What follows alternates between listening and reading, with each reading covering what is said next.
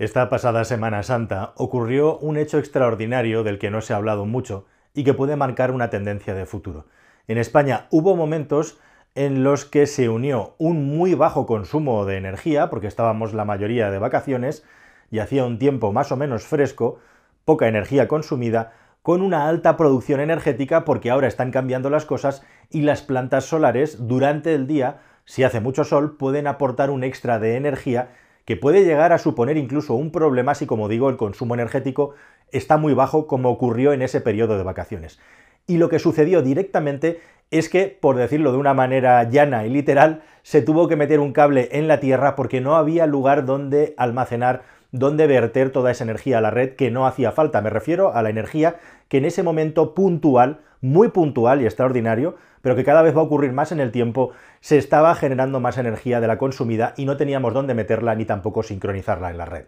¿Qué tal, mis queridos amigos? Bienvenidos a un nuevo viaje en el cascarón de nuez. Sí, este problema del excedente de producción de energía renovable, aunque va a ser algo puntual en el futuro, cada vez se va a dar con más frecuencia en el tiempo, en momentos temporales, como digo, en franjas, que pueden ser más o menos amplias. Ahora, por ejemplo, según grabo este vídeo, tenemos el problema contrario. No hay renovables porque no hay viento, tenemos una situación de altas temperaturas además y lo que está ocurriendo es que estamos tirando un montón del ciclo combinado para poder estabilizar y mantener la base del consumo energético que necesitamos con todo el follón con los precios que trae eso y los sobrecostes. Pero igual que ocurre eso, puede llegar a ocurrir lo contrario como pasó hace unos meses, es decir, que las renovables estén aportando en momentos puntuales más energía de la que hace falta y de hecho, ese es uno de los motivos por los que en el pasado tradicionalmente por la noche era cuando teníamos las mejores tarifas de electricidad y también por lo que el Estado ha promovido que hubiera tarifas especiales nocturnas, por ejemplo, para cargar coches eléctricos, porque suele ser por las noches cuanto más sopla el viento, cuanto más energía aporta la eólica, justo en el momento en el que menos consumimos. Y en resumen y en definitiva todo esto es un problema que se va a ir haciendo cada vez más complejo a medida que van aumentando las instalaciones de renovables y específicamente las solares que están creciendo a alta velocidad, que se va a tener que resolver un tremendo reto que tenemos por delante para intentar gestionar toda la energía que se va generando de una manera intermitente con las renovables. Y las baterías es una de las grandes soluciones que sirven para poder estabilizar la red y guardar la energía cuando sobra y utilizarla cuando falta, justamente para ese movimiento de ola que hace la gráfica de generación de energía renovable sea lo más plano posible, es decir, que tenga la máxima continuidad. Para eso hace falta un respaldo, para eso hace falta almacenar energía. Y llegados a este punto resulta que tenemos una tecnología nueva que es muy fácil de entender y también muy interesante, que son las baterías gravitatorias. Vamos a ver qué es eso.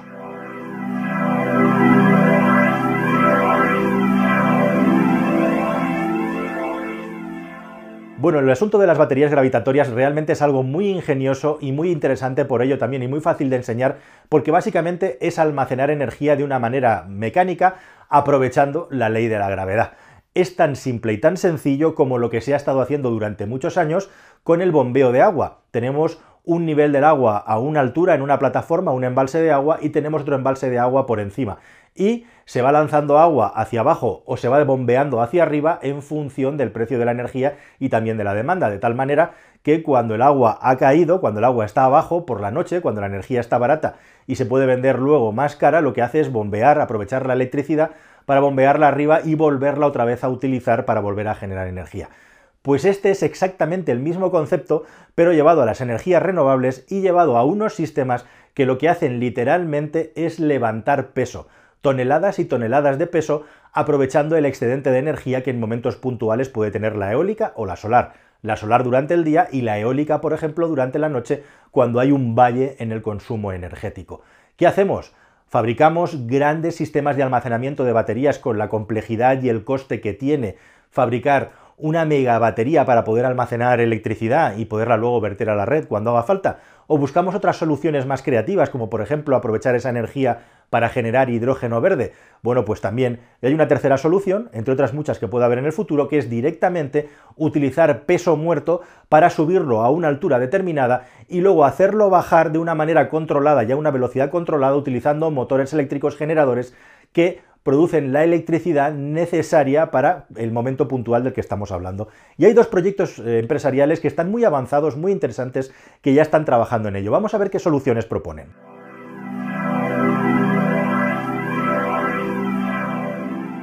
Bueno, uno de ellos es Energy Vault que es una empresa que, con sede en Suiza, ya está trabajando en las primeras instalaciones tanto en China y en los Estados Unidos. Y ojo porque los tamaños de almacenamiento de energía que proponen son muy grandes. Estamos hablando de entre 100 y 200 megavatios hora de capacidad para unas instalaciones. Energy Vault empezó proponiendo grandes bloques de material de hormigón o de material compactado que se subirían a una plataforma para luego, como digo, hacerlos bajar para generar la energía. Utilizamos energía barata o energía excedente, como digo, para subir el peso y luego lo bajamos para generar la electricidad cuando hace falta. Estamos almacenando pesos de una manera absolutamente mecánica. Y la gracia de esto, además, es que todos estos bloques se pueden construir a partir de materiales desechos, reciclados de la construcción o de donde sea. Es decir, que los bloques se pueden fabricar reciclando cosas, lo cual es una de las grandes ventajas y en general una de las grandes ventajas que promueve y que propone el almacenamiento mecánico, el almacenamiento gravitacional es justamente la simplicidad y la economía respecto a la fabricación de una gigantesca batería con lo intensivo que es respecto a los materiales de la minería que necesita y también la electricidad que necesitan para ser producidos. Queridos amigos, en el planeta Tierra, salvo la energía atómica y la fusión quizá en el futuro, para poder almacenar mucha energía debemos siempre de gastar mucha energía antes. Es pura termodinámica. Bueno, pues el sistema de Energy Vault ha ido evolucionando hacia una especie, lo podéis ver ahí, el proyecto es una especie de edificio, podemos imaginarlo como un gigantesco almacén automatizado, como una logística de última generación, de último nivel, en el que constantemente se están moviendo pesos y contrapesos que van almacenándose, guardándose hasta llegar a estas capacidades de almacenamiento tan bestias que os he dicho, de una manera completamente orgánica, como digo, en el sentido de que todo ese material básico, base, para almacenar la energía, elevándola, es directamente material reciclado. Es un proyecto muy potente, es una idea muy fuerte que, como digo, ya está en marcha en China y también en el estado de Louisiana de los Estados Unidos y veremos a ver qué tal funciona cuando esté en funcionamiento. Prometen llegar a un coste de fabricación en función de la energía que son capaces de almacenar de la mitad de lo que costaría hacer lo mismo utilizando baterías. Y existe un segundo proyecto, podríamos decir, mucho más modesto, pero también muy interesante, con un nombre, pues la mar de entre comillas original, se llama Gravitricity, que se ha ideado en Escocia, que lo que busca directamente es hacer algo parecido, algo lo mismo, pero ese peso muerto, tenerlo directamente bajo tierra, aprovechando los conductos, los túneles que, por ejemplo, se hacen para eh, una mina que ya está abandonada. ¿no? En definitiva, hay que construir un agujero en el que igualmente vamos a colgar, mediante cabestrantes y mediante cables, un peso muerto, un peso muerto que además puede ser un peso que podemos crear a demanda, es decir, podemos añadir más, podemos añadir menos, en función de lo que creamos que se va a cargar de electricidad eh, según el sobrante que tengamos. Así que ese peso muerto de nuevo se elevará y cuando llegue el momento de devolver esa energía a la red eléctrica, pues se irá bajando a más o menos velocidad de una manera absolutamente inmediata, o sea, son cuestión de segundos lo que el sistema entra en funcionamiento para poder balancear la red, para poder equilibrar la red o directamente para poder aportar una energía que estas empresas hablan que tiene una eficiencia de almacenamiento de aproximadamente el 80%. Altísima velocidad, como digo, y aprovechando túneles ya perforados. Además de todo esto, bueno, pues se habla de la facilidad para escalar estos sistemas. Es ni más ni menos que añadir más o menos peso en función de cómo esté dimensionado el sistema de almacenamiento de la energía y de la generación de la misma. Y se habla en el caso de Gravitricity de directamente un tiempo estimado de funcionamiento de 50 años, que parece un tiempo verdaderamente alto. Bueno, Gravitricity está trabajando con un prototipo después de una fase de pruebas con uno de 275 kilovatios en una primera versión comercial de 20 megavatios, es decir, un 10% del ambicioso proyecto de Energy Vault,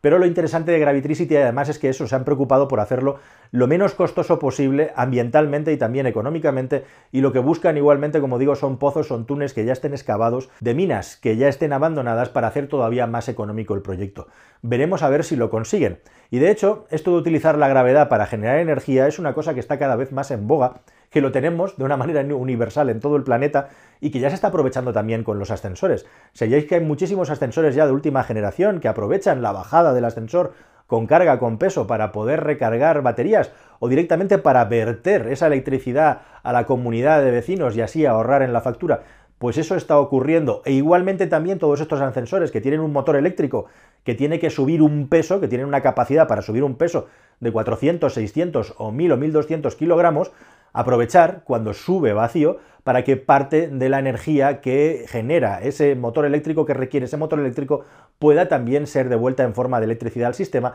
hasta crear un sistema que pueda ahorrar pues más del 50% de la electricidad que gasta un ascensor nuevo si tenemos además en añadido que estos ascensores se pueden poner en modo reposo, se pueden apagar cuando nadie los está utilizando. Ascensores, por cierto, como digo, ya existen ascensores para cuatro ocupantes, para seis ocupantes, con un gasto energético alucinante que en el balanceo entre lo que recupera y lo que tiene que chupar de la electricidad, están gastando 400, 500 vatios de electricidad nada más, algo que parece ciencia ficción. Pues no, no lo es. Es simplemente aprovechar la gravedad y aprovechar la generación de electricidad que podemos sacar de un peso que está bajando de manera controlada de una manera que podemos controlar también cuánta capacidad, cuánta energía volcamos a la red y también a cuánta velocidad en función de la demanda que haya. En definitiva, hacer un balanceo entre la energía que va entrando y la que va saliendo como si tuviéramos una batería química, pero en este caso simple y llanamente gestionando de una manera inteligente pesos y contrapesos que son elevados. ¿Cómo de complejo será esto? ¿Cómo de complejo será el software que lo gestione y cómo de eficiente en el futuro? Lo vamos a ver porque las primeras plantas de baterías gravitacionales ya están construyéndose. Así que os lo contaremos aquí en el canal, amigos. Espero que este vídeo os haya parecido interesante. Aquí os dejo con más material. Hasta el siguiente, adiós.